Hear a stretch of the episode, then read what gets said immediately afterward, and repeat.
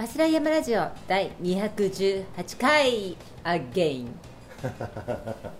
えーとね前回ですね217回なのに217回だのに218回218回と私田中友人ですね。言ってみあの言ってまして失礼しました。大変ですね、はい。えーここまでねいろいろあの回数重ねてきますとですね。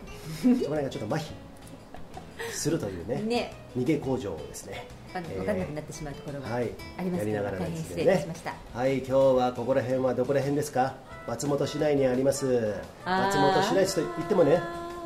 川の流れのように。渓流の音が聞こえる、ここ松本のね上高地の上高地まで全然行かないねサバンドの、えー、界隈ですかね、はい、えー、そこら辺で私でもね昨日焼き岳焼け岳ってありますね。標高末期。2445 2445、2544じゃなかったっけ？24だよ。あ24か、うん、うん、そこら辺に登ってですね、はい、その、えー、あの活火山の山ですね。登ってそのままバントリップしてちょっと美味しいもの食べたりとかですね、はい、えー、そんなことをしてこの松本市内、えー、長野県にある、ね、松本、えー、を楽しんでる最中なんですけれども、はい、皆さんいかがお過ごしでしょうか？私たちが住んでるところってとってもいいところだってそうなん再確認するよね。再確認しますよね、あの街もさ小ぶりでさ松本の駅の中心地、うん。あたりも小ぶりでサイズ感がいいっていうね話は何回もしてるんです。なんで笑ってるの？ちょっと待って。またもうちょっと待ってくれ。ここだけは言わせてくれここだけもうねマッキーね俺のねこの表情とかいろんなことでね今日ね新キャラあの生まれましたからね。田中友人ちょっと新キャラありますんでね。それはね後ほど伝えておくとしてオープニングの長くなっちゃうからさ。ここねちょっとスムーズにね。スムーズにやらせてくださいね、はいはい。え ーでここはあの渓流あのあずさ川かな、えー、槍から槍沢から、えーねえー上流は槍から流れてくるあの清烈な川。途中でガダムでね何個か切ってあるんですけれどもそのあずさ川のね、えーこの音が、えーとても心地いい、えーあたりでね私どもいるんですけれども。さあ今日のラインナップなんですけどねマッキー、はいはい。大丈夫ですか？気を取り直していきますよ、えー俺が言うのも変だけど。投稿3件。3件ありがとうございますね。ございます。そして松本市内で発見したスープカレー。はいスープカレーのお店。はい、それ今日のパスランチでいいですか？はい、ね。ご紹介しましょう。はい、そして焼け岳ね、昨日登った焼け岳の。焼け岳は、はい。いえーそして。北王子金也ってなんかあるけどそれ俺が新キャラってことでね。もう言っちゃったじゃん。もういいか。それね。はい、そして日本人の幸福度っていうね、はい。この時勢に鑑みたそういうね、えー話題をですね。いやもう一個忘れてる、はい。友人足裏問題。足裏問題、まあ、これね、まあ、足裏だけにですね、まあ、ちょっとあの皆さんも気をつけていただきたいっていうね、えーはいことがあるんで、はい。そんな、えーラインナップで今日も最後まで聞いてください。最後まで聞いてちょんまげファスラー山ラジオ。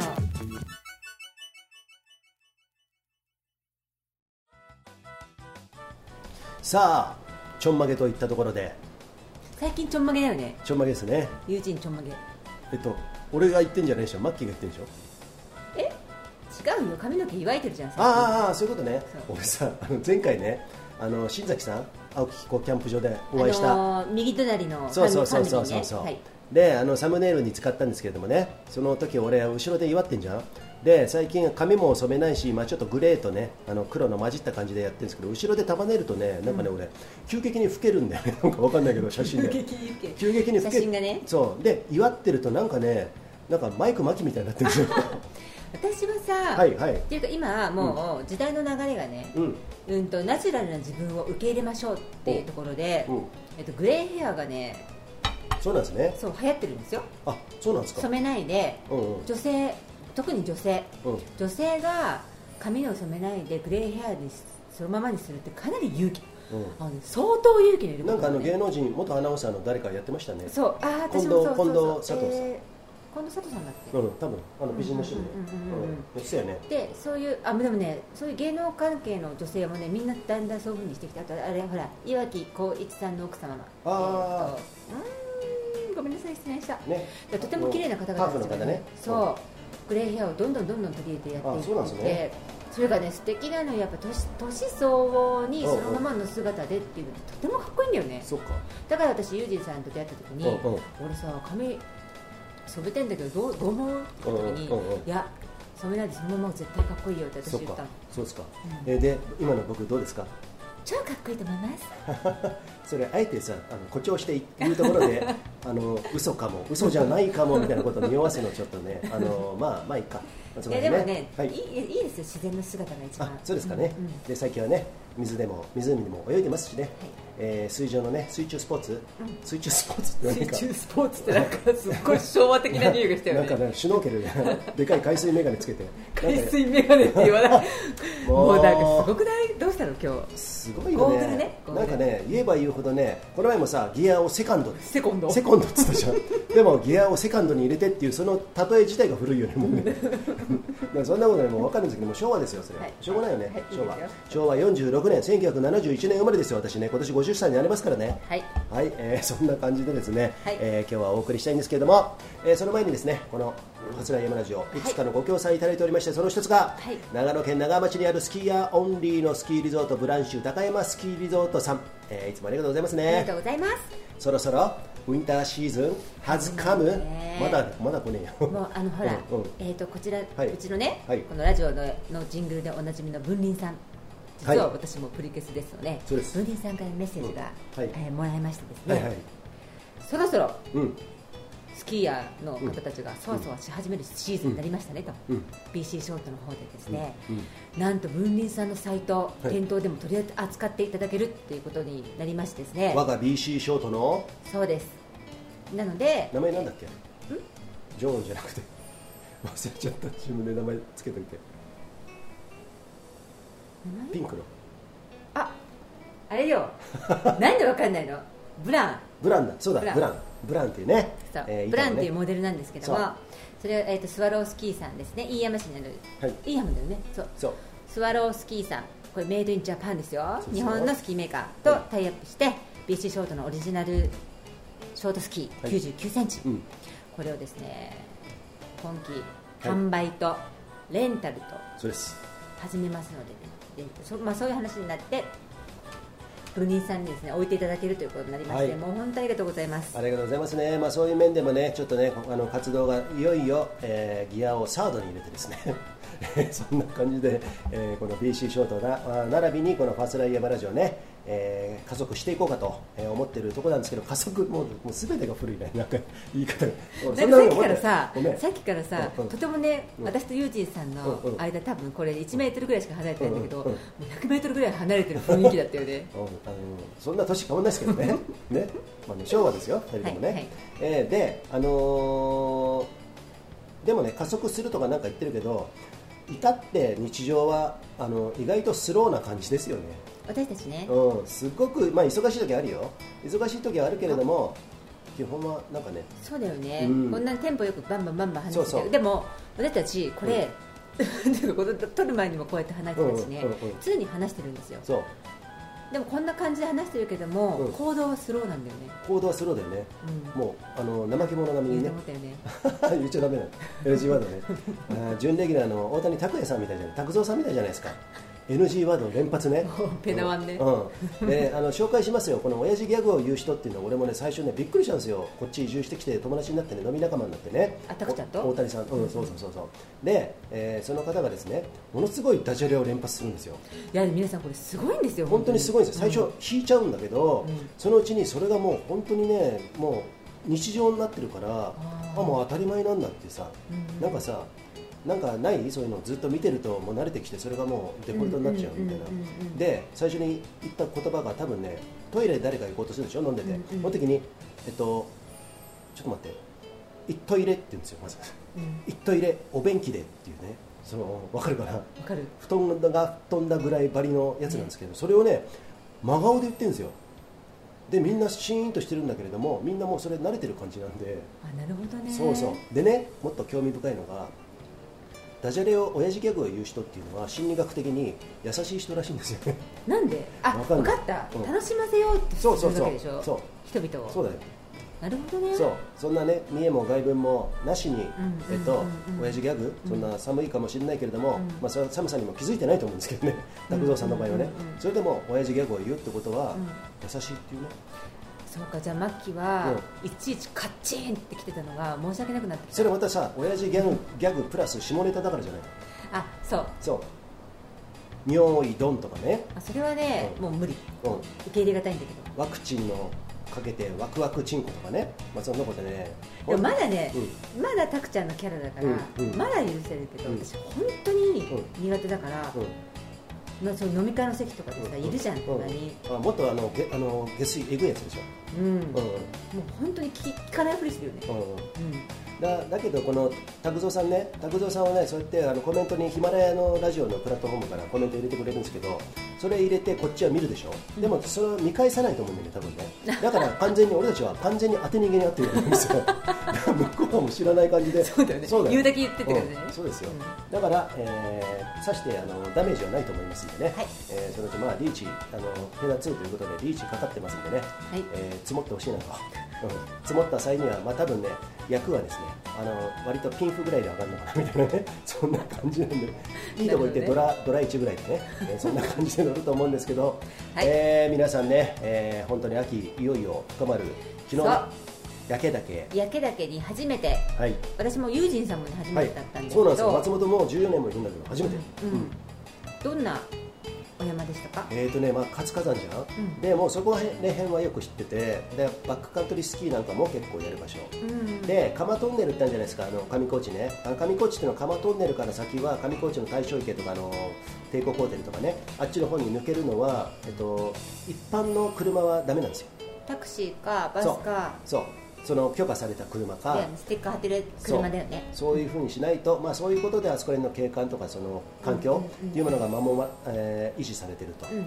まあ、私もね上高地はねもう何回かな10回も多分行ってないと思うんだけど行けばあなるほどなっていうぐらいやっぱね神が宿る場所。うんそのぐらいのマッキーまだ行ってないでしょ。行ったことない、うん、上高地は本当にかけねえなしに本当すげえなと、うん、そういう場所ですよ。それがああいうふうにね交通規制があったりしてねあの守れて守られてるんですね、うんっていうことがあるんですけれども、まあ、そこのねだからその有料道路じゃねえやそのバスで行ったりサバンドっていうところにね、えーところからバスが出てるんですけれどもタクシー相乗りしたりとかね登山するとかそんな風にして行きました。で途中で帝国ホテルの、えーあたりにバス停があってそこからね焼け岳の一つのルートがあるんですよ、うん、そこををずっと俺イメージしてたからなんか面倒くせえなと思ってたの。正直言うと、うんうんだけどよくよく見たら新中野湯ルートっつってね、あの夏あの普通のマイカーで行って駐車場はそんな広くないけどもそこからアクセスできるじゃん。うんうん。うん、ということでじゃあこっち、えーこっちでねちょっとね紅葉をめでながらですね、うん。焼け岳でも登ってみますかとうん。いうことだったんですけど、うんうん。感想どうでした？いやねもう率直にね、うん。お天気がとても良かったのそうでですね本当に、えー秋晴れの中。秋晴れ。うん少し始まった紅葉を見つつですね。ですね。あの山頂のあたりから黙々と出る噴煙。噴煙。とてもそのねコラボレーション。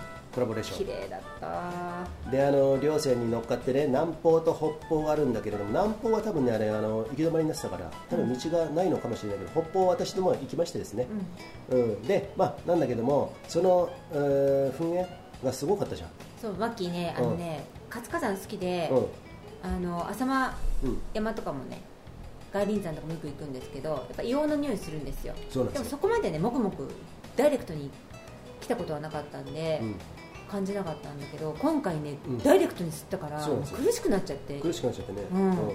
だからもうせ咳込みそうだったから、うんうん。あ私下にいるからユージさんだけ行ってきてって言って、そうそうそう、ね。うん。で私だけねちょっとまあ身軽にさらに身軽になってね、あのファストライトファスライのスタイルだったんですけどもさらにブラックを置いてえっと4分ぐらいかな普通に登ってね、歩いてね登って、えー頂上に行ったら頂上結構開けてて、うん。北方でいいのかなそこの周りにはですね私どもが見る、えー常年山脈から私たちが足しげく通う常年山脈そして槍穂の稜線ですよ、うん遠くには槍が見えました、そして左肩左側には笠ヶ岳笠ヶ岳の先にはそのすごろくから鷲羽につながるね、この前行ったところですよ。あそこにあのその 3, 3列が全部見えるんですよ。うんうん。で裏を見れば乗鞍とかね多分そういうところが見えたと思うんですけれどもそのぐらい景観がとても良かった、うん。で何しろ、まあ、マッキーもね活火山火山の山好きだけどあの顔料体がとてもいいね、そう、うん。うん。お鉢があってね、うん。お鉢は多分あれ回れないよね多分ね。ねあの池があったじゃない？地頭じゃないのかな。地頭っていうの？そうそう。多分ね池地頭っていうのそういうの。あ分かんない。多分そうだと思う。あれは、うん。名前がついてるんだかついてないんだかわからないんだけど、うん。綺麗だったよね。綺麗だね。エメラルド、えグリーンのね。うん。であそこら辺で BC ショートもいつかやってみたいの。やってみとかね。たい。登ってきたその何何、うん。何ルートって言うんだろう。中新中野湯ルート。新中野湯ルート、うんうん。しか知らないけども、はい。あれ雪ついてさ、うん。BC ショートできたら美しいアゲインなんじゃない、美しいアゲインね俺たちは広いバーンも滑るけどそうじゃなくて登山道のシングルトラックも滑りますからね。そう。れが BC ショートのすごいところなんですけど。マキはですね。そこが大好きなんです、そこがねそこがねあの夢だよね。俺もねそこなんですよ。一番 BC ショートのすごい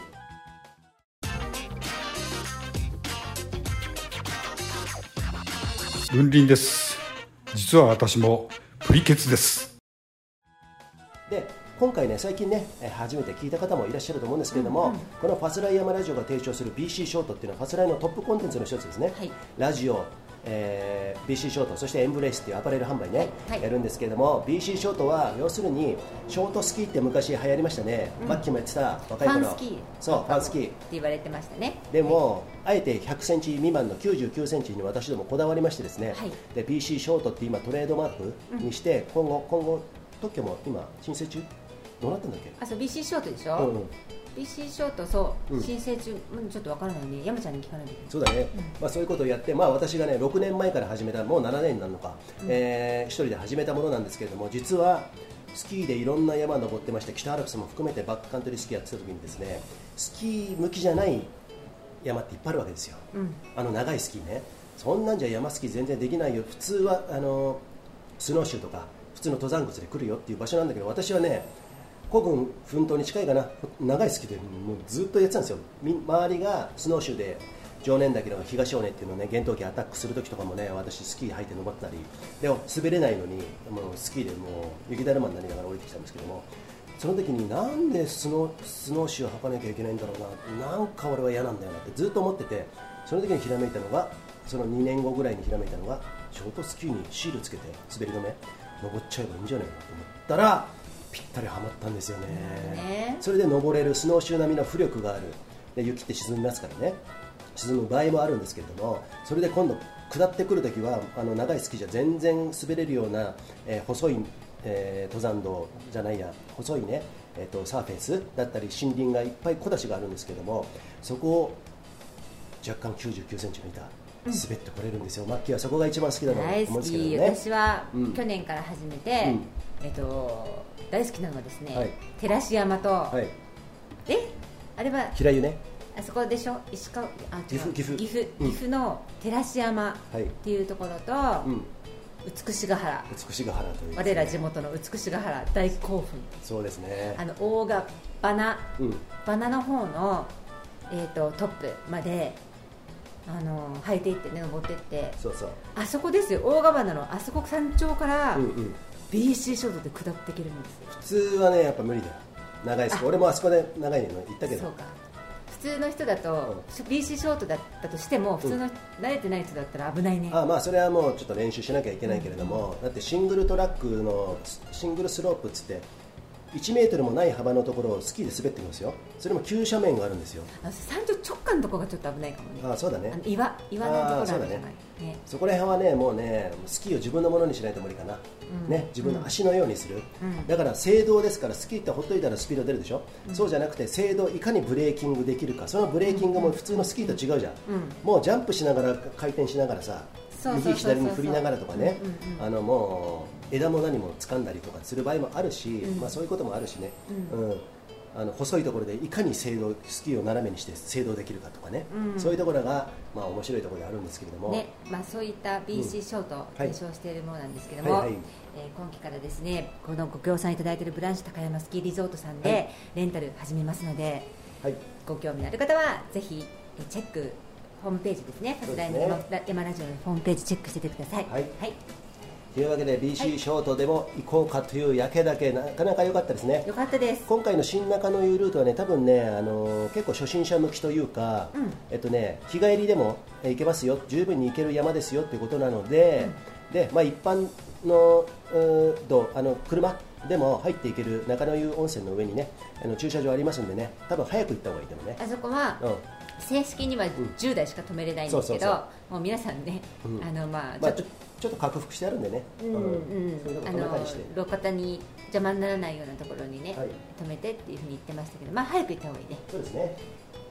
はいということなのでで標高差が800ぐらいキロで。そう。大体800、約800ぐらいで、で山と高原地図のあのコースタイムで大体3時間山頂までね。私たちが早歩きで行ってう。ん1時間半ぐらいです、そうそう。で下りが45分ぐらいで降りてきたんで3そうなんですよ。時間かからずにそうですね。降りてこれましたんで、はい。皆さんもっと早い人はねもっと早いそうですね。もっと早いと思いますし、すんごい急登はあまりないしね。そう。ただちょっと道路があったりとかね、うんあの根っこがあったりとかそういうところはありますけれども、えーまあ大丈夫か。そうだね。マッキーはねトントントントンと、うんえー下っていきましたけれども どうでした？好き？あそこ。大好き大好き。ちょっとね、うんあのお腹痛問題で心込んじゃったけど。あそうなんですね。転んでねステントやったみたいで、えーで私は一方私はね足裏がねですね今度ね痛風でししばらくあの固まってきたところから今度筋筋がね出てきましてですね痛くてですねもうドスンドスンっていう感じで降りてきたんですけども、うんうんうんまあまあ無事にね降りてきましてですね、やけだけ今後もね、えすごいあのね眺望が、とても、とても素敵なお山なので、はい。ぜひともあのコンパクトに行きますんでね。近くに来られた際にはね、はい。ちょこっと3時間ぐらいなら行ってみようかっていう感じでね。ーそうですね、はい。そして昨日はさちょっとまあ俺たちあの IS のねモビーことキャンピングでね、はい。えー行ってじゃあこの後、えー、としゅあの昨日ね今回ねすいませんあの217回はですね、え1日遅れたんですけれども、はい。えっと、その編集をするのにじゃあビール飲みながらさ、えー編集しようぜっていうことだけれども、夕食食べる前にちょっとビール飲みながらコロッケでも食べたくないっていう話をしたらですねちょうどドライブインがありましてですねドライブインちょうどコロッケ売ってたよね。そうなんですよ。びっくりしたよね。それでコロッケもこのファスライでもよく言ってます。油が臭くないコロッケだったね昨油臭く日ね。なかった、うん。売り場で匂い散々嗅いで臭くないの。私さああそっか。歩き回ったでしょなんか店内、でもあの辺で開けてるわけじゃなくて、うんうん。あそこの店頭で開けてるわけじゃないじゃん。なるほどね。だからそしてあ変な匂いしないなと思って。あそれであのゴーサイン出たんだ。そう。あそっか。ちょっと待ってて。彼女ちょっと待ってて。ああそうなんだあ そうなんだ。さすがですね。飛騨牛入りのコロッケね。飛騨牛コロッケ1個と150円。そして唐揚げ棒。串に刺さった唐揚げ棒、そのごめん。そのちょっとね失礼しました。ひどかったよね今。えー、と唐揚げ棒がね 4, 4個つくんですけれども唐揚げもちょっと1個つまんでみる？2つぐらいということで、それもまさかのカリカリの、カリッカリで美味しかったね、うん、マッキーが OK っていうのは大体 OK ですからね、えーそういうことで、新鮮な油。揚げ物の場合はですね皆さん新鮮な油の匂いがするかどうか。あ変な油の匂いがしないか、うんうん。酸化した油の匂いがしないかっていうの一つのね、はい。えーなんつうの？ポイントですね。ポイントなんでね、はい、はい。そこら辺も、えー気にしつつですね、うんうん。楽しい食生活をしましょう。そうですトリップ。ハットトリップ。バスライラジオ。秋田登山ガイドスキーガイドの梅田です。みんなよろしくね。はい、はい。えー、ということなんですけれども。はい、ご協賛。2つ目。ネパールのヒマラヤ山脈で育ったオーガニックでフェアトレードなアウトドアで楽しむコーヒーナマステヒマラヤコーヒーですナマステヒマラヤコーヒープレゼンツ今月3名さん3名の方ですね、はい。コメント賞で、はい。えー、とプレゼントいたしますので送料無料,、無料です。グッドコメント賞ということでこのファスライ山ラジオのホームページのリクエスト欄からですね、えー投稿山の話題、えーこのご時世の話題はい。アウトドアの話題何でもいいですよ、うん。オラが村町の話題でも何でもいいんでね長野の話題でも何でもいいですからそういうのをくれたあいただいた方からですねこちらがね、3名選んで、えー、ナマステ、えーヒマラヤオーガニックコーヒーですよ、はい。それを、えー送料こちら負担でですね、はい。えープレゼントいたしますのではい。投稿ぜひくださいね。最近増えてきて嬉しいね。そう嬉しい、はい。そしてその投稿の第はい。1人目。来ました。どなたでしょうか？もう最近ね飛び蹴りされすぎてですね 飛び蹴りが癖になってるというですね例の例の飛びゲラー歩く飛びゲラー歩く飛びゲラーですね、えー、高飛えー高飛はですねこの長野県の茅野に、えー在住なのかな。で今年の冬からねもう2月1月そのぐらいから徒歩で日本一周をやって今北海道にいると。そうなんです。そうこの前は今までの半生を振り返って網走に行った時はそこでねちょっとねいろいろ、えー、県にん？複数？じゃないなんつうのなんつうんだっけそういうの服役でしょ。あ服役。をえーまあちょっとねねあの実際には入ってませんけれどもそういう、えー気持ちも持っていたと言ってねえよ何も そんなことね言ってないんですけれどもその高飛からですね、えー投稿来ました、はい。えー題名今回長いです。はい。ゆうさんマッキーどうもね。飛びゲラーの高飛です。なんかねいつもそんなことを言われてるから飛び蹴りされるのが好きな気がしてきて笑いき気がしてるんじゃねえよ。好きなんだよ。そう。マッキーがもうあの相変わらず厳しいですけどね。マッキーが高木いつか今度会った時飛び蹴りするからね。っていうね。そうもう大体ね、あの辺を蹴ってやるともううん決めつけてるから、ねそう。はい、であの俺は下からカミカニバサミでね膝から落とすみたいなね、うん、っていうところで、いえっと、ボコボコにしてですね、はい。そのままじゃあね ってマッキーがじゃあねって言ってマッキーがボコボコにするんですよ。そう。いうえっ、と高木何も悪いことしてないけどね。何も悪いことしてないんだけど高木それに慣れてきちゃったって相当まずい状態だと思いますけど これを洗脳と言います、はい洗脳ですね。はい、えーで今回伝えたいことがたくさんあって長いです。はい。1最近とても嬉しいことがありました。実はジェットさんがキリカップの宿泊先に会いに来てくれました。ジェットさんっていうのはですねこの BC ショートもフォローしていただいてるはい。小樽？北海道は小樽？で、えー、モナカはい。のあの皮をですね100%道産の小麦粉を使って安心もち米じゃないの？もち米。あうちごめんもち米ごめんうんもち米うん。を使ってですね、はい。焼いている。100%安全な美味しいもなかを焼いていらっしゃるジェットさん、バックカントリースキーもやるし、はい。あのね、スピードハイクもやるしね、はい。まあ、そういう体力ば抜群のジェットさんなんですけど私どもも北海道バントリップでねお世話になりましたけれども。大変お世話になりました。はい、そのジェットさんが、えー宿泊先に来てくれました、はい。しかも焼きたてのパンを持ってそこモナカじゃないんですよね焼きたてろっていうからさモナカかと思ったらパンだったね。パンを持って。でもさ結局モナカをいっぱい持ってってもどうしていいかそうかそうかでお気遣いじゃない？なるほどね。うん。配達中で忙しかったらしくすぐに行ってしまいましたけれど本当に嬉しかった。ジェットさんありがとおうーさすがジェットさん。ジェットの勢いで帰っていったと。はいということでね。優しい人だよね。はい、えーまあ嬉しいことということで1番にね紹介してもらったんですけど2番目以前の投稿で宣言したラジオですが9月16日にスタンド FM で始めてみました。お始めましたねまだ始めたばかりなので、えー、グダグダですが少しずつ良くなっている気がしています。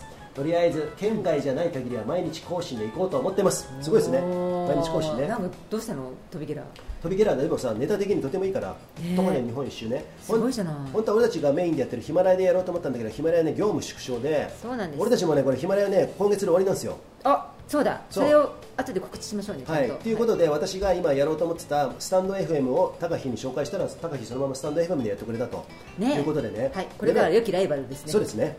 でスタンドヒマラヤで、えーっとヒマラヤユーザーの方スタンド FM に切り替えませんかっていうね案内も来てるんですよ。実は。スタンド FM からのうんうん、そうそう。そうそうそう。だからまあこのこれを機にですねまあちょっとまあ覚えなきゃいけないからめ面倒なところあるんだけども、うんうんうん。プラットフォーム23増やそうかなとはい。思ってますんでね。はい。えーということで高木ね今後はねラジオこのトークコンテンツはい。ながらができるトークコンテンツ盛り上げていこうぜ。はい。はい、で3番目ね、さて現況を報告します。9月21日現在牡蠣で有名な厚岸はい。厚岸町町かな？を通り過ぎました。この辺りはヒグマの目的目撃が多いらしく地元の人にテントを張ることを大反対されて久々にトイレに泊まりました。トイレに泊まりました。へいつでも都合よく綺麗なトイレがあるわけじゃないのでこれからはテントを張らなければいけない状況もあると思います。その時はクマスクマスプレーを抱きしめて寝ようと思います笑い。トイレってすごいね。その中にテントあるんでしょ？トトイレで寝るってどういうふうに寝るんだろう？だからトイレのあのタイルの上に貼ったりさマ違うのかな？高木その辺ちょっともうちょっと詳しく教えて次。うん。どんな感じ？トイレで寝るって想像がつかないね。クマストイレをベッドにクマスプレーを抱きながらみたいなねそんな感じになるのかな。まあいずれにしろ過酷な状態だよねそれはそうだよね。ね寒いだろうしね。うん。えっとその上飛び蹴りされるんでしょ？熊にね。ねクマクマですか？ねちょっと面白いけどですね、はいたあの高木そういうところねあのトイレえーのネタねちょっとね教えてほしいんですけれども、はい。また機会あったらねよろしくお願いします。お願いします。そして4番目9月20日に20日にエンブレイス受け取りましたエンブレイスっていうのはこの、えーファスライヤマラジオファスライプロジェクトの、えー一つのね、はい。ビッグコンテンツであります、はい。マッキープロデュースのもとの、はい。えーアパレル販売。そうです。着心地のいいっていうね。そうなんです。大人のはい。えーとアウトドアアウトドアをですね、うんうん。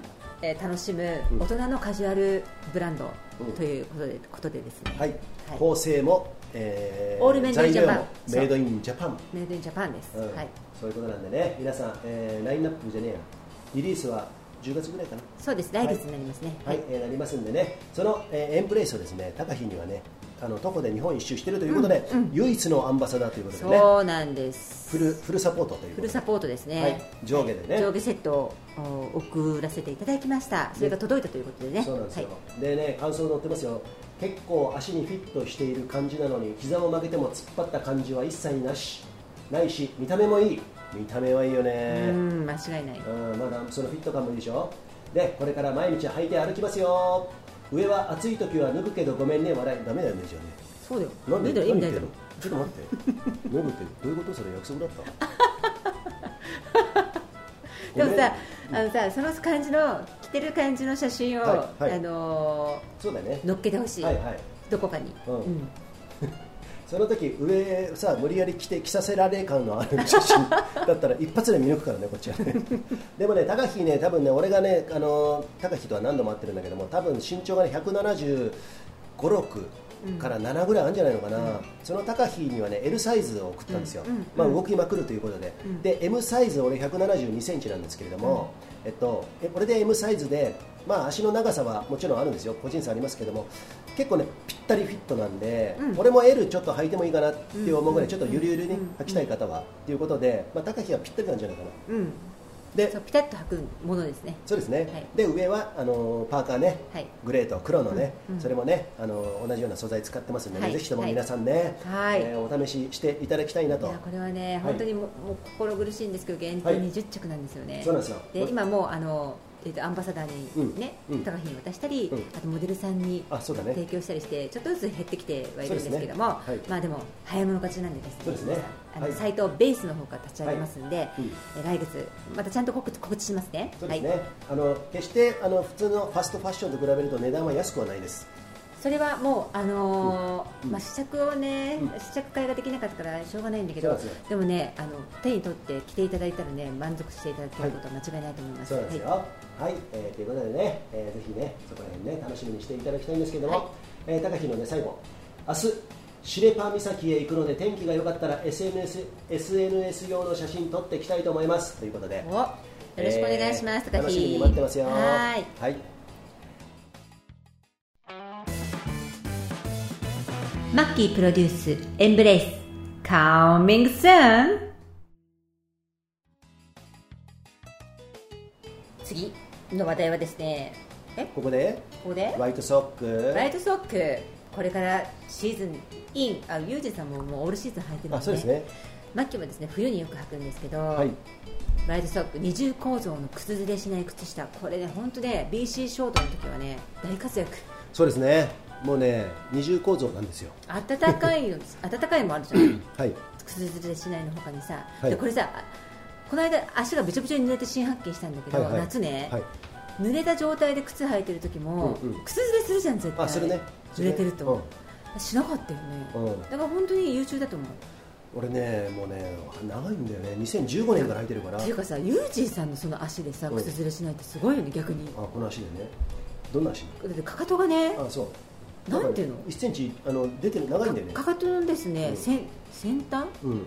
かかとの一番末端？末端か、うん。末端のところにタコみたいのができてるんでかかとがね、うん。とんがってるんですよ。そうそうそう。だから絶対に靴ずれするし痛い場所なのに、うん。言わないよね。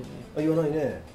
っていうのもで靴下も穴開いてないじゃん。穴開いてないね。もう古いやつも穴開いてるよ、うん。最初さプレゼントしていただいてねこの扱ってる栗原さん、うん。あのメスタっていうね、う会社のね、えー輸入元なんですけれどもその方にプレゼントしていただいてそこから履いてあこれいいなっていうことで自分で買っててねうんずっと、うんうん。で今回この度ファスライヤマラジオないしはあの主催してるランドビア長川っていうのねやってるんですけど私どもイベントね、うん。そこで、えーご協賛いただいたりしてますんでね。結構今もうこれしか履いてないから、うん。うんその普通の1枚ものの靴下の感覚ああでも履いてるな仕事の時別の靴下。うん。仕事じゃもったいないからっていううんことで、そういう、まあ、仕事だから靴ずれはしないけれどもこれがもう俺にとっても本当に普通になってる日常そうになってるなんだよね、だから私は初めて履いた時にびっくりした、うん。ということでライトソック、はい。よろしくお願いします。はい。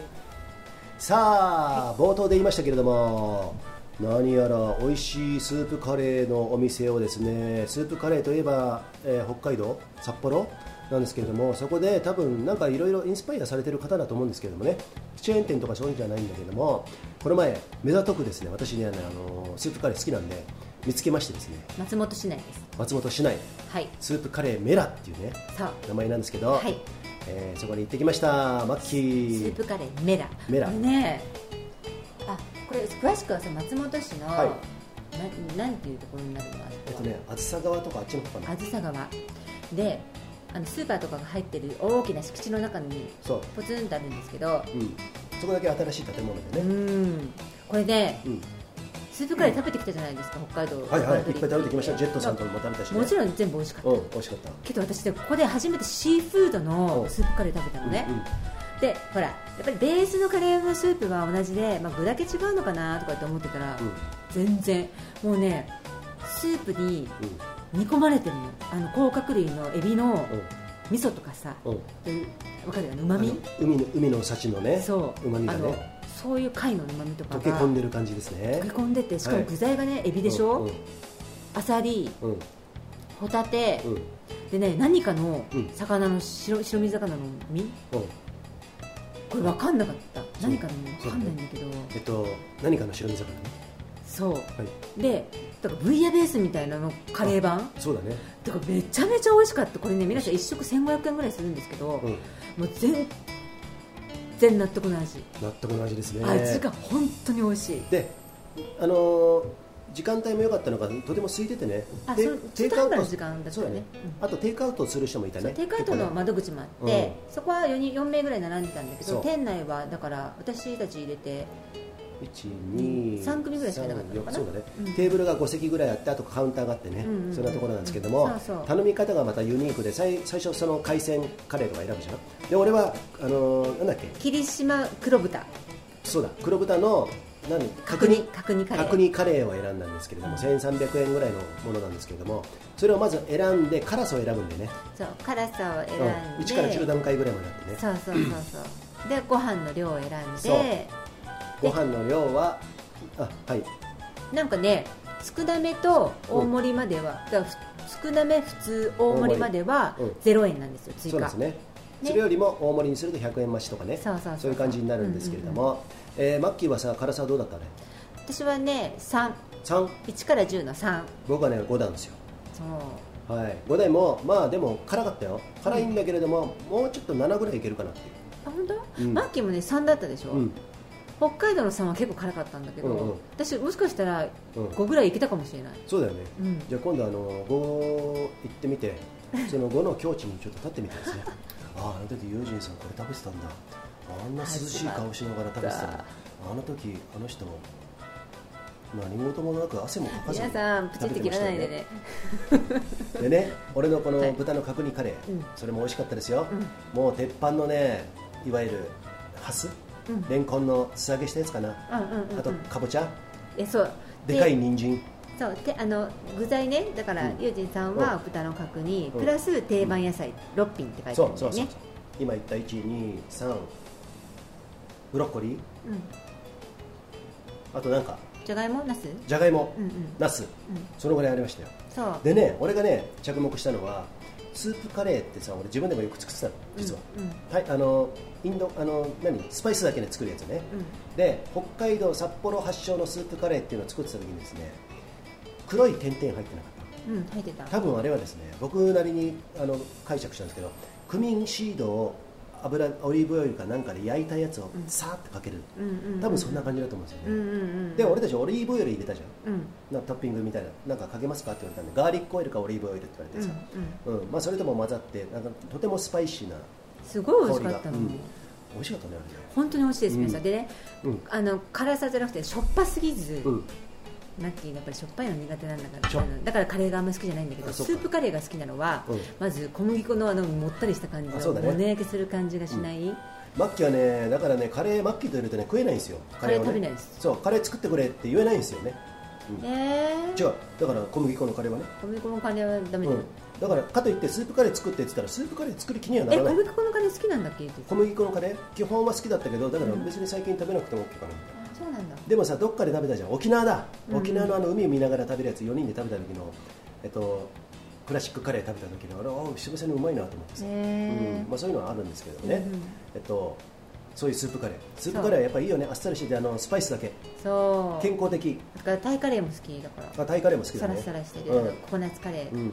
タイカレーさ俺たち作るじゃない？ココナッツ。が苦手な方は最近私がよく使うのが生クリーム、そう生クリームバージョンね。そう、ん。入れると結構あのなかなか美味しいでしょあれも。そうココナッツミルク苦手な人はいいかも、うんうん、うん。ね。ココナッツミルクがあった方がやっぱりタイカレーっぽいんだよね、ううん。あとナンプラーの香りとね、うん。えーっていうことなんでカレーは皆さん、スパイスから作るカレーも結構おすすめなんでね。そう体にいいと思う。はい。はい。なんか普通のラジオっぽくなってるんだぜひですね、はい松本市のスープカレーメラさん、はいあのーもし行かれる方はぜひ食べてみてくださいそうですね、はい。あれかあの時食べてたはい豚の角、それで次はですね 投稿2回目。友人の娘のメグです。皆さん、ファスラってる？どうもねはい。お二人目はどなたでしょうか？えーとですねこれ久々じゃないのかな？お久々のよ方。およし。送り手のよしですね。バントリップ行ってね。うんとねよしはですねもうランドビアがね潰れてしまったんで本当にねあの申し訳ない主催者だから俺たちね。申し訳ない気持ちしかも天気晴天だったじゃん。晴天で。で、そのたその時のためにエンブレイスも試着するとかね。いろいろ盛り上がってくれてチームのかなり悔しかったよね。うん。悔しいし悪いなっていう気持ちと、うん。そういうところがありましてですね。みんなに会いたかった。うん。あったんですけれども、えー今回ね、えー投稿いただきました、はい。題名秋ですね。メッセージ本文。友人さんマッキーさんどうもねファルセットにビブラードを聞かせて。じゃあ分かった。どうもねどうもねこれまでのわがままジュリエットのさあれじゃないか。何一つ。それじゃないか？あれファルセットにあれビブラードで難しかったよねうん。相当。はい。ね、えー。すいませんね拙い私の歌を皆さんのお耳に入れさせて皆さんね申し訳ないです。あのリクエストしてくださいねマッキーに。もうやめてくださいマッキーにもうマッキーにも私の歌も歌わなくていいでしょって言ってるけど俺はプロデューサーとしてはですねマッキーの歌があった方がいいっていう。いつからプロデューサーなんだよ。じゃあ最初からでしょ？そうなんだ。それはそれは間違いあの俺のそこら辺の千里眼じゃなくてなんつうのかな？感覚はね間違ってないと思うんあですよ。これラジオのね。そうそうそう。このラジオのプロデューサーがそうですユージンさんなんですよ。はい。でそこはマッキーが歌った方が絶対にいいだろうっていうことでねやっぱり、男の歌を女性が女が歌うっていうのはねいいと思うんですよ。泣き顔でスマイル。どう？ユージンさん歌ってみてひ氷室のモノマネ。いやいいです。今日はちょあの今日はちょっと 今日はちょっと。えっとはいはい。えーしばらくぶりの投稿のよしです、はい。ここ最近ファスラへの投稿がどんどん増えてさまざまなリスナーのキャラクターや考えに触れられるようになってきて面白いです。はい。これはお二人の自由かつ本音オンリーな酔っ払いトークによるものかも。酔っ払いだろうがシラフだろうが関係なく本音を言われて離れていくような人はそれまでの人だったということで正直こそ幸せの道なのだと思います。さすがよし。権威的な態度や損得感情を感じないファスライヤマラジは僕にとって貴重な存在になっています余談ですが本音とは愛よと僕の好きなシンガーが歌っていました。本当にその通りだと思います。人と違ったことをすると批判はつきもの。しかしむしろ批判の中から有益なヒントをもらうことがあります。批判や意見その中に愛はあるか。それが僕の人を見る時の判断基準です、酔っ払って酔っ払って書いてしまい多分失礼しました。さて話は変わりマッキーさんの肝入りのエンブレイスがいよいよ世に出るということですごく楽しみです僕の妻もカットソーの写真を見てかなり興味を持っていました。本当？嬉しい。は流行るに流行りに左右されず丈夫で長持ちであればファストファッション系を10枚買うより価値はありますね。嬉しいです。こういうことで言ってほしいねどんどんね。ありがとうございます。これからはメイドインジャパン最高の時代にしなければ日本に未来はないと思っています。はい。エンブレイスはその象徴的ブランドになるかもならないなっちゃうかもちょっと5時で分かんないですけども。そろそろ山は紅葉シーズン、我がホームマウンテンの白山も美しい紅葉が自慢です、はい。ぜひぜひ雪が降る前にバントリップに来ませんか？というわけでこの辺で失礼します。よし。わあよしありがとう。白山ね俺行ったことないんでね1回はちょっとね。白山さ、うん。行こうよよし。ね。スケジュール合わせてそうですね。1泊ぐらいでね。うん。あの突撃するんでよろしくね。よし。メッセージします。だけどファストスピード登山は俺も最近あんまり好きじゃないんで あのねよしあのねユージンさんもうちょっと、うん。あんまりファストじゃない感じなので、うん。上りでは。うん。なのでのんびりにはなるかもしれないんですけども、もうね本当にねなんでだろう。これいいですか？この写真。写真じゃね。え なんだよ。この説明。説明ね。説明と写真全然違くね。僕ね北アルプスワンデーはもう本当にそこら辺の人には負けないぐらいやってきた。北アルプスなくてもね、この14年でやってきたんですけどもそれこそワンデーにこだわってやってきたから常年岳から始め常年300だけでも100回100回ぐらいかなそれでも。10回周到だよ。で他の北アルプスもまあ行ってきて全部行ったとは言えないけどほぼねやり尽くしてね今ねそっちにスピードで登る感じのあれがモチベーションが全くないんだよね。もうね見てるとね、無理無理やりだよね。で今日今回みたいに焼き岳初めてのお山をね、うん。入ったらねいきなり「わあ初めての山だからなんかワワクワクするっていうかさ、うんうん楽しみだ」って言ったのね、うんそんなの聞いたの初めてだったよね。あ本当？うん、だっていつも山では憂鬱そうな顔してるじゃん。ああそうだね。ね。憂鬱なんだけどそれがね俺にとってはあの満足感につながるんだけれども、うんうんなんかねもうなんかもうだやりきっちゃったんだろうね。そうだよ、うん。飽きちゃったんだよもう。そうそだって7年しかやってないマッキー,、うんマッキーですらうんちょっと飽き気味だからね、う もうでもだいぶ飽きてると思うんでしょあのただあのそういうとこ行ってない山行ってね、うん。あこういう山なのかっていうのはありかもしれないし。皆さん誤解しないでください、うん。山に飽きたんじゃなくて、うん。そのものすごい競技をやってた時みたいに、ものすごいスピードをね極めて、うんじゃあ今回は何分で登ろうとかそういうことに飽きたってことです、うん。のんびり歩いて、ね。景色を楽しんで、美味しいものを食べてっていうのはもうウェルカム、うんだよね。それの象徴がハットトリップね、うん。山小屋にテントでもいいから泊まろうぜっていうことで私たちこう5回 ,5 回ぐらいか。今回ね、うん。やって泊まったりしてたんですけれども、そういうワンデーのスピード登山とかもさ誰かがやってなくてどうの頃っていうのはもうやりきったかな。北釜も私はね一人でやったことが行ったことがあるんですけどもそういうのもあるしそれこそねそれこそね新穂高から弓折鏡平弓折岳和芝すごろく和芝、えー。高浜原雲の平地地岳すごろく鏡平新穂高とかね。ちょっと長いでしょこれ。そういうことをねよくやってたんですよ。他のルートを取って。なかなかさっぱり分かんないと思うけど結構長いんで、そういうことをずっとやってた時はもうあのやる気がある時はもう全然できるんだけども、よね。今はもう全くやる気しないからこの前投稿してくれた小杖、うん。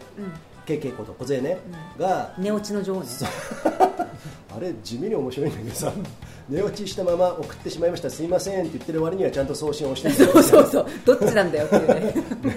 ででまあそれは面白い。だから彼女なんか見てると、まあ、近いあ間柄ではね。あのあ精力的にやってるな。俺はとても今はそれやる気にならないなっていうことで、まあ、そんそういうもんだよ。そういう時期っていうのがあるんですよそうそう。で、まあ、BC ショーとはまた違うけれどもね。だから今湖を泳いでるわけですよ。で、うん。吉野投稿をはいはい。やっぱり忘れてしまってるところがあるんでだから吉さん。吉野投稿白さんでしょ、うん。うん。それとその前にいいこと言ってくれたじゃないですか、吉は。批なんて言ったの判こそ。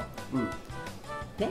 批判から、えっとなんていう気づきができてね、うんうんうんその愛があればその批判にね、うんうんそれは、えー僕はそのなんていいいと思うってそういうこと言ってたでしょ、うん。うんうんうんうん。愛があるか愛がないかっていうことっていう、愛そうだね。言うじゃない、うん。富士山も言うじゃないそれああああそうだね、俺はねもう本当に批判結構されてきたから、もう慣れてしまったところがあるんだよね、うん。でなんか俺はもう新しいことをやろうと思ってるんですよ。でそこがみんなが最初無視するのも知ってるし、そこで批判に転じてっていうところも知ってるし、そういうところで公開処刑を受けてきたようなところがあるんでだからそこに対してね今批判っていうのはねその中からいろいろ見つけられるっていうけど批判してくれた人は本当にありがたいなと思ってます。そう本音とは愛よ。うん、で、ね。そう。だから一番やっぱ冷たいのはよく言うけどあのサイレントマジョリティ、無視ね。うん、無視っていうのが本当は批判だからそうなんだよ批判してくれた人いたじゃん俺に対してさ、それに愛はなかったと思うんだよね、なかったけど、それに対して俺はその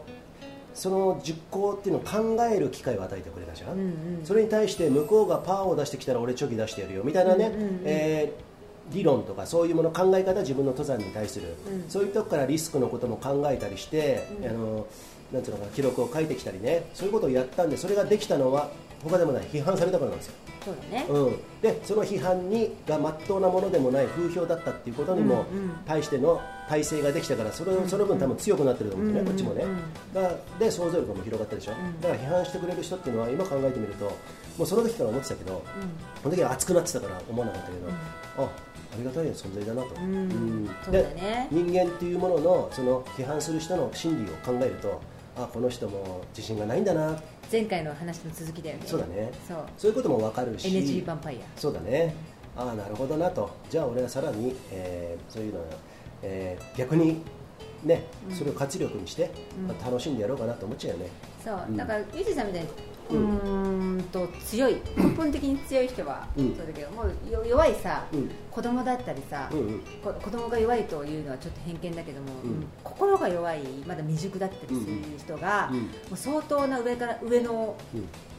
立場立場っていうか、うん。そういう、まあ、大人だったり、うん。なんかね職場の人だったりが言われるとさ、うん。簡単に折れちゃう。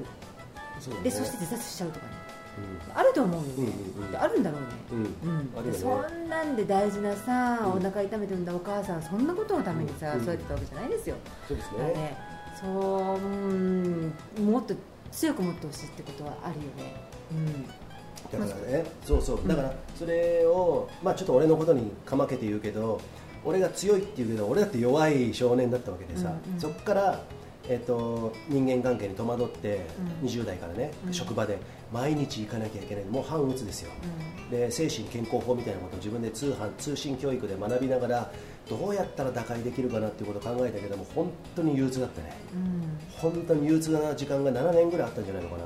そういうのがね。でもやるしかないなっていうところがあったんでそこはもうやったけどうんそうじゃなくてねあの心病んでる人は多分いっぱいいると思うんだけども逃げたい時は多分逃げてもいいと思うんだよ、うん。うんうん。それより生き延びることをちょっとそうかん考えてっていうかね。そうん。まあ本当の自由っていうのはその人に生きるも死ぬも権利を与えることなのかもしれないけれども。なんかとてもとても狭い世界の中での出来事だってことを覚えてほしい、おそう思っててほしい、うんうん。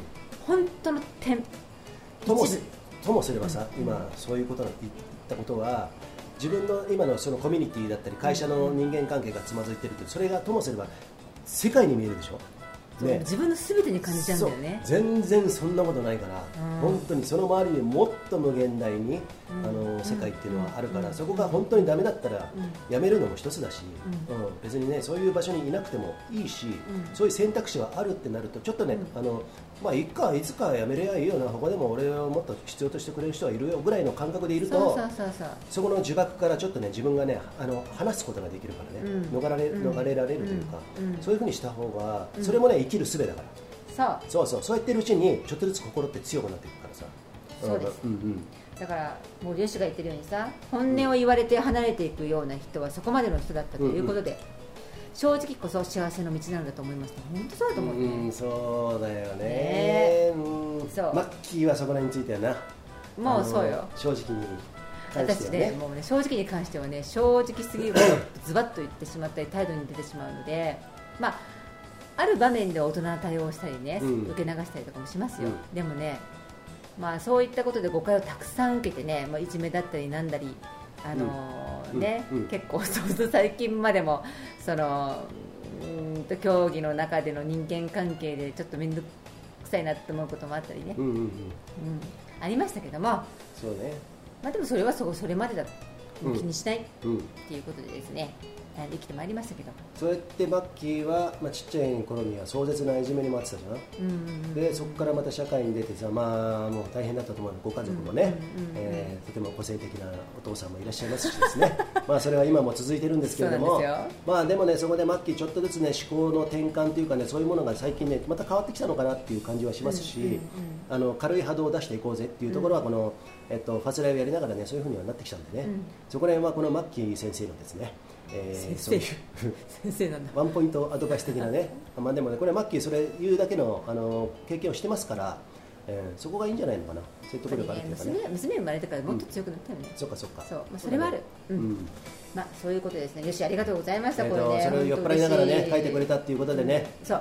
奥様がねエンベレースをね、気になってくれているってとこね。嬉しいですよ。そうですよ、このマッキーはですね、何度も言いますけれども、当時、渋谷の、えー109、東急、あの辺で、っていうもう若者のメッカですよ、ああののファッショ109ンがあのギャルのうん。巣窟と言われる前ですね。もっと人が来てなくてね、うん。行けてなかったのうん。109って、うん。それで閑散としたんだよね。そその中でちょっとあのブラックミュージック系のね、うんうん。あの洋服屋さんやってたんだけど、うんうん。まあ、その頃からかな、うん。いろいろやりだしてから。だって、その安室ちゃんが長いあのブーツ履いてたのは、あれ、マッキーらへんが仕掛けたんでしょ？あの厚底ブーツね、うんうん、厚底ブーツね。厚底ブーツっていうのはやっぱりあれねブラックから来てるから。そうそうそう。そうなんだね。まあこれブラブラックってこれ差別偏見用語なんだけど私はリスペクトして言ってるんですいません誤解のないように。はい。そうね。はい。石川県のよしです。ようこそ北陸パントリップへ。BC ショート最高。BC ショート makes you ポリケツ yeah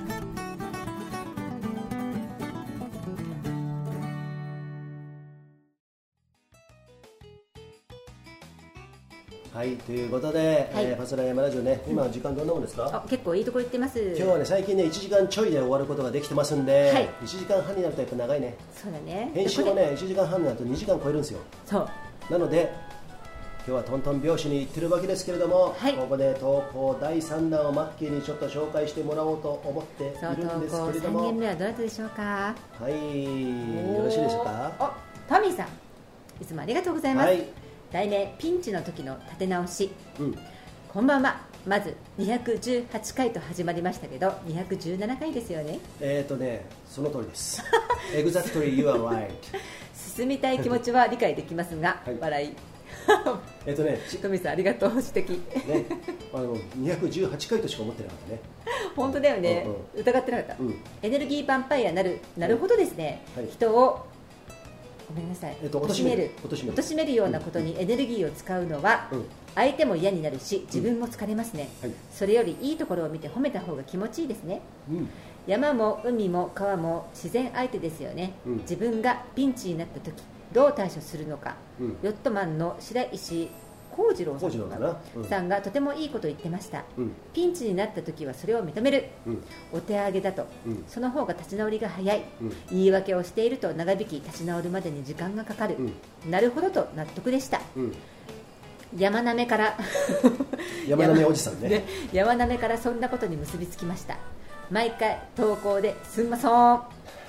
いやー。で PS チェック機能を確認しました。あーこれ山ちゃんね。ファスライの裏方さん。お山ちゃん。兄さんありがとう。ありがとうございます。でさこのトミーさんも言ってたけどね、山なめおじさん。はい。前回のまるちゃんもそれ指摘してくれてましたけれども。あそうそうそう。山山なめるなよっつってマッキーのフェイスブックに言ってきた方がいるんですけれども、はい。そうやって考えるとさ、うん。あの必要悪っつったらちょっとあの言い方悪いかもしれないけど、うんうんうん山なめおじさんもそういう面ではいろいろか考えるきっかけをくれてるから、うん。やっぱりさありがたいことじゃないこうやって考えるそうだね、うんうん。そういうふうにとと取っていく。そう。攻撃されたじゃなくて、うんそういうふうに発想転換すると、自分にプラスになるよね。そうだね、うん。うんでまあ、そういうこともあるんだなっていうことでさ自分の経験になるじゃない。血肉になるわけですよ、うん。だからそういうことでまた一つ自分は強くなったりするわけですから、はい。うん。やっぱりこうこういうことを言われるっていうのはさ職場でもいろいろまああるだろうけど皆さんね。あの SNS とかでも結構言われることとかある人はない人はな多分ないと思うんだけども、あの言われるってことはそれだけまあ自画自賛じゃないですけれども私たちはね。あのそれだけちゃんとやってるってことだよ。調査で、ねうん。まあある意味影響を与えてるっていうことなのかな、かなって思いますけれどもね、はい。うん、なので、えーまあ、こういうこともねまた一つあるのかなとはい。思ってるし、今日さそんな投稿を見ながらねマッキーがさ、ヤフーニュースかなんかで見たああそうなんかあったじゃそうんそうそう。日本人の幸福度ランキングみたいなね。ちらっと、うん。あのニュースを見ていたらですね、うん。気になるワードがあったんで、えーこれね急にねタイトルね一人で車を一人で車を運転していてもマスクをする日本ねマスクしてるじゃん。一はい人で運転してマスクをする日本人の幸福度がうん。世界これね2020年なのね。62位に沈む本当の理由、うん。これ21年では、えー58位になってるのちょっと上がってんだね、うん。幸福度ランキングね、うん。日本人のね、うん。そう。それをですね、えーとスイスの、うん。えーこれ作家さんなんでねスイス在住の作家さん、ロルフ・ドベリス氏うん。私ちょっと存じ上げないんですけども、うん。その方スイスはねちなみに幸福度世界第3位なんですね、うんうん。その方がですね、えー、と言ってるのがですね自分の失敗を受け入れて現実を見るべき。自分の失敗を素直に認めるのは非常に難しいことです。私たちはどのようなステップを踏むべきか我々が学ぶのは成功からではなく失敗からであること。成功は一見自分の努力によって得ることができたものと勘違いしがちですが実際には単なる偶然である場合が多い。よって成功から学べることは何もない。でも失敗した時はどこでどう間違ったのかを具体的に指摘できます。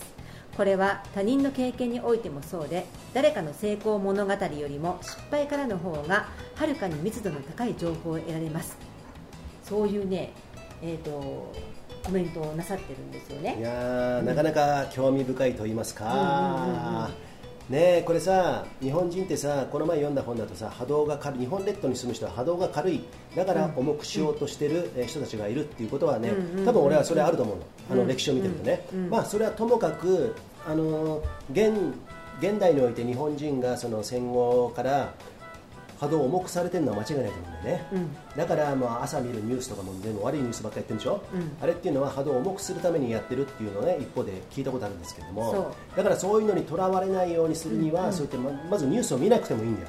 ニュースを見て知った気になるとかね、そういうことはあの必要なニュースは入ってくるし自分が取りに行くってこともあるじゃない、だからそれを垂れ流しで受け身で全部やるっていうことはまたちょっと違うのかなと。そう。このロルフ氏もそれ同じことを言っていて、うん。うん。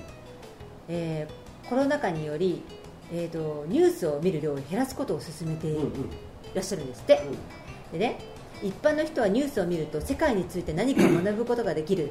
講師ともに人生のより良い決断につながると考えている。しかし、その発想は大きな間違いだと言わざるを得ない、うん。人はニュースをずっと見ていると、知識の錯覚に陥ります、うん。知識を得ているのではなく、うん。不必要な雑音に振り回されているのです。うん。でねそれに振り回されないようにするには能力の輪を確立させろと言ってるんですね、だからあの無駄なうん。全然自分には関係ないも物事うん。なんかちょっとネガティブなこととかね、うんうんうんこのこういう国でこういうことが起こった。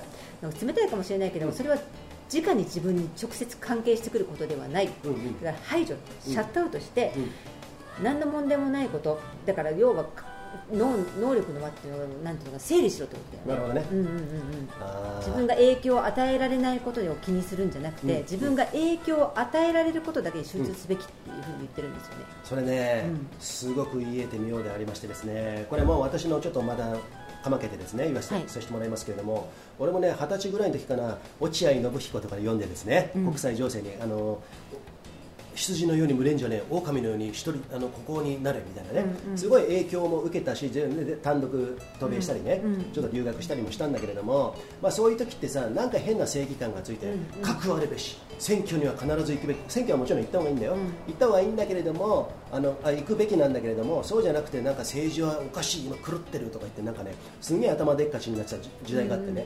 二十歳20、20、21ぐらいですよそれが一回収まって30代前半ぐらいからまたね世の中の裏の状況とかいろいろ知るにつけですね国際情勢とかやる知るにつけ他の戦争とかそういうことを知るにつけですねこれ私の場合ですよ。また頭でっかちになってですね世の中こんな不正選挙もものすごい行われてんだよとかなそういうことを声高にずっと言ってたんだよツイッターとかで言ってたかな。だけどそれをやってきてそれが正しいみんな知らないのか羊だよみんなって思ってたんだけどもなんかそれは余計なお世話だったんだなっていうことに最近ずもうここ34年前に気づいてそれによって波動が重くなってたのは俺なんだなっていう、でそれにとらわれて正義感を振りかざして各こうあるべきなんだよっていうことをやってるんだけどもそれは俺の役目じゃないんだなってことをなんか気づいて、損得で言うと損ばっかしてたんですよそういう意味で、そんなことやってると誰も近寄ってこないし、だったら自分の得意なさっき自分の生きる道に、のところを伸ばした方がいいっていうことで俺ね途中でチェンジしたの、だから最近その時は気難しい顔して重い波動を持ってですねこの3.11の地震はこういうことがあって911のあのテロはテロじゃないんだよとかね、あ本当のあの自作自演のテロだとか。もちろんそれはいいんだけれどもそればっかり言ってた時っていうのは本当にね俺ね自分のいけてないと思ってる、うん。だから今軽くなったでしょ、それっていうのはでもまあそれを経て今来たからやっぱりそのさっきのスイスの言ったなんとかさんっていう作家さんの言ってるように自分のやるべきところで、あのそれをやるっていうのが一番かなと。それが世の中のためには引いてもなるのかなっていうことかなと思うんだよ。すごいね改めて今ね腑に落ちた。うん。ねなんかそういうことを言ってらっしゃる、ん。うん。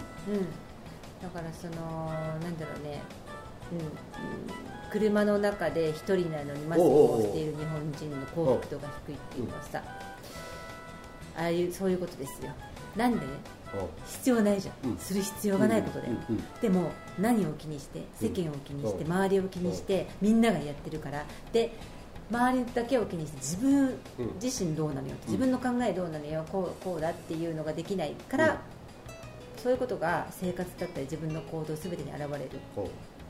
で幸福度が低くなる。なるほどね、うん。それはファスライでもよく言ってる日本特有の世間様うん。こと社会の間にある世間様っていうものにかなりとらわれてるっていう少佐かもしれませんけれども、えーそこの本当の根源っていうところをやっぱり自分で知って、あそんなことしなくていいんだなちょっとそれは病じゃないな病的だよねその世間に対して恐れていること、世間はいいこともあるけど病的すぎない、自粛ポリスにしてもさそういうところをやっぱり知る知った方が楽になるよね、こうやってあいいんだ。こんなことやんなくてもいいんだっていうさ、いうところがあるからそこはとても端的に、えー示してくれたのはマスクしてる人、車の中で一人でね、っていうところが現れてるのかな。と。うんうん。うん。まあ、単にあ忘れてたって人もいるかもしれないよ、まあね。う ん外すの忘れてたっていうね、うん。うん。でもねやっぱりそういうところもあるのかなっていう、うんだからそういうところでね、あとさっき言ったようなそのマスクから始まるけど若者はねもっと世間ばっかり気にせずにですね、えーチャンスのあることをチャレンジするとかさそういうような日本はやっぱりこれから必要なんじゃないですかね。っていうかねそっちの方がねみんなが元気になる。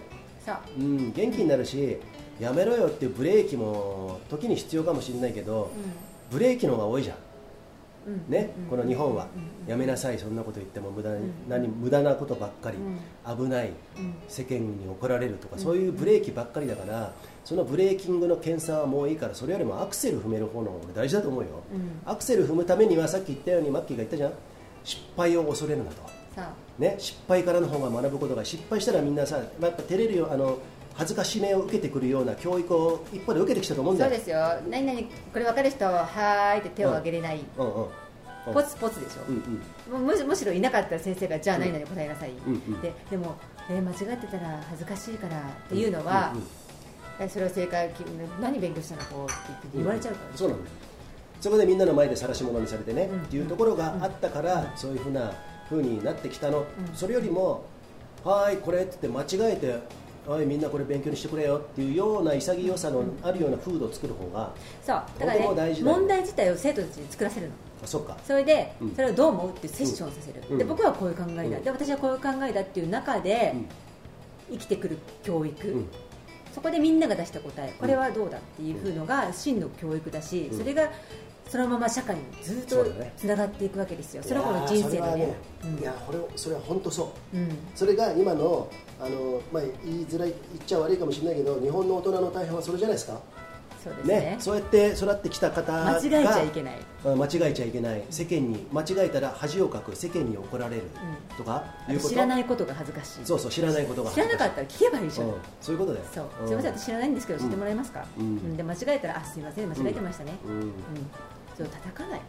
そう。だからそれが今もまだまだ脈々と続いているのかどうかわかんないけれども、まあ、そうやって、えー子供がそれに反映されてですね、えーやりたいチャレンジもできないっていうことは私はいつも一番良くないと思ってますから。がねもうねうん本当にイライラ、うん。イライラ歯がゆいそう、うん。だから僕たち言うんですよ。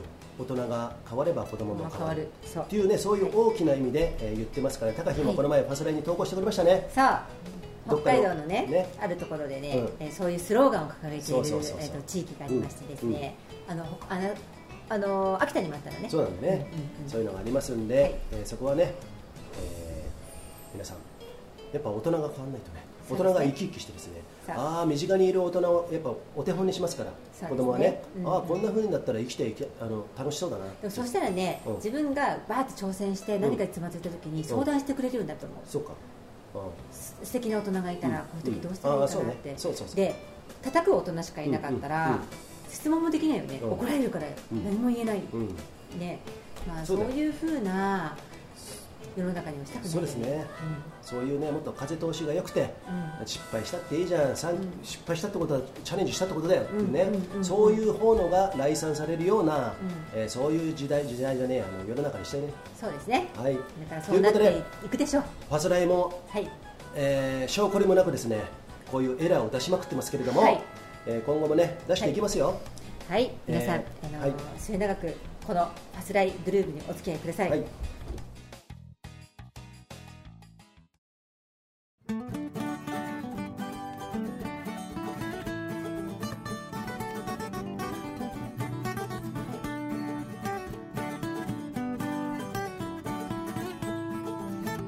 初だよコンコン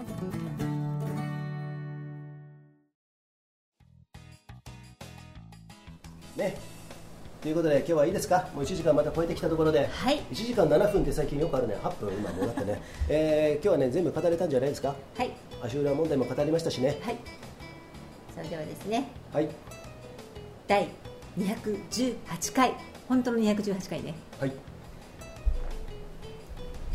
この辺で。なんだやるんじゃないやるんじゃねえの？い力尽きたや感じ。ちょっとねちょっとあの語ってね今日はね。語った、はい。このここ2回直近よく語ってる。いいね、うんうん。では皆さんですね、えーとうん。ぜひ、あのー投稿。